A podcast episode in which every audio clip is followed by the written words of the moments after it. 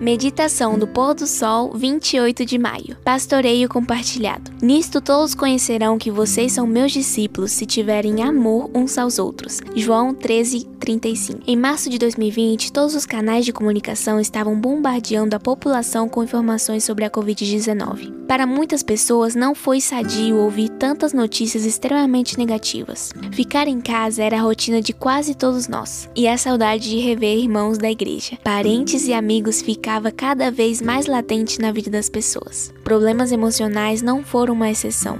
Afinal, estamos falando de seres carentes de relacionamento fraternal e interações sociais. O movimento na região Sudeste o movimento na região sudeste chamado de pastoreio compartilhado chamou atenção. Os pastores ligavam para os seus líderes de igreja convidando-os para visitar outros membros da congregação, mesmo que o contato fosse apenas online. Thaís recebeu esse convite e resolveu montar uma equipe para auxiliar o pastor Eli em Rubim, região leste de Minas Gerais. Thaís, Dália, Romilda e Regina começaram a praticar o pastoreio compartilhado e com muita criatividade encontraram meios de cuidar da igreja. Prepararam bolinhos e em muitas casas com uma mensagem de carinho para as famílias. No Dia das Mães, contrataram um carro de som para levar uma mensagem de apreço a todas as mães da igreja de Rubim. O carro mencionava o nome de cada uma delas. A equipe se dedicou também a pastorear as crianças e iniciou uma série de estudos bíblicos online, por meio da qual uma mãe e seu filho aceitaram o apelo para o batismo. No período da pandemia e quarentena, algumas coisas se ajustaram, outras até pararam, mas a obra continuou. A fidelidade no trabalho de cuidar uns dos dos outros é um chamado de Cristo que revela claramente quem são os verdadeiros discípulos do Mestre. Que tal ligar agora mesmo para o seu pastor e dizer que você está disposto a apoiá-lo no cuidado do rebanho? A mais poderosa demonstração de uma pessoa pode dar de haver nascido de novo e de ser um novo homem em Cristo Jesus é a manifestação de amor para com seus irmãos. Esse é o melhor testemunho que se possa dar em favor do cristianismo. Filhos e filhas de Deus, página 293. Que você tenha um feliz sábado na presença do Senhor.